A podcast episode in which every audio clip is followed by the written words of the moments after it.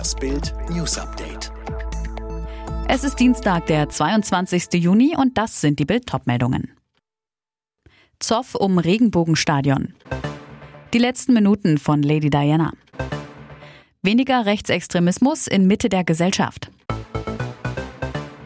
Münchens Oberbürgermeister Dieter Reiter hat die Entscheidung der Europäischen Fußballunion, das Münchner EM-Stadion nicht in Regenbogenfarben erleuchten zu lassen, scharf kritisiert. Ich finde es beschämend, dass die UEFA uns hier in München verbietet, ein Zeichen für Weltoffenheit, für Toleranz, für Respekt und für Solidarität zu den vielen Menschen der LGBT-Community abzugeben, sagte Reiter am Dienstag in München. Er empfinde es zudem als sehr enttäuschend, dass der Deutsche Fußballbund sich nicht in der Lage sah oder sich nicht in der Lage sehen wollte, hier dieses Ergebnis zu beeinflussen. Reiter sagte, ich hätte mir ein Zeichen des DFB gewünscht, dass sie unsere Forderung unterstützen. Das hätte uns weitergeholfen, ist aber nicht passiert.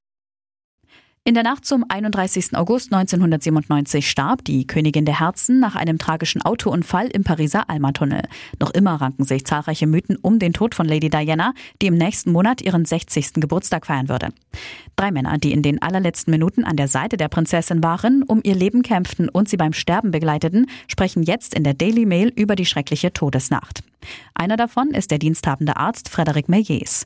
Er und sein Freund Mark waren auf dem Heimweg von einer Geburtstagsparty, fuhren zufällig aus entgegengesetzter Richtung in den Alma-Tunnel, Sekunden nachdem der rasende Mercedes mit Prinzessin Diana auf dem Rücksitz gegen einen Pfeiler prallte. Meyers eilte sofort zur Unfallstelle, um zu helfen. Er entdeckte die junge Frau im Auto, die ums Überleben kämpfte. Sie saß hinten auf dem Boden und ich entdeckte, dass sie eine sehr schöne Frau war und keine ernsthaften Verletzungen im Gesicht hatte. Sie blutete damals nicht, aber sie war fast bewusstlos und hatte Schwierigkeiten beim Atmen. Mein Ziel war es also, ihr zu helfen, leichter zu atmen. Die ganze Geschichte auf Bild.de. Rechtsextremismus hat immer weniger Platz in der Mitte der Gesellschaft. Zu diesem Ergebnis kommt die sogenannte Mitte-Studie der Friedrich-Ebert-Stiftung. Aber Antisemitismus und auch antidemokratische Positionen werden nicht mehr so eindeutig abgelehnt wie früher. Das Klimapaket von Union und SPD steht. Letzte Streitpunkte sind am Abend ausgeräumt worden.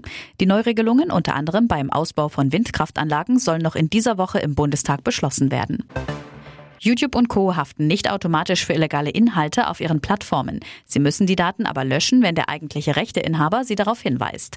Das hat der Europäische Gerichtshof heute entschieden.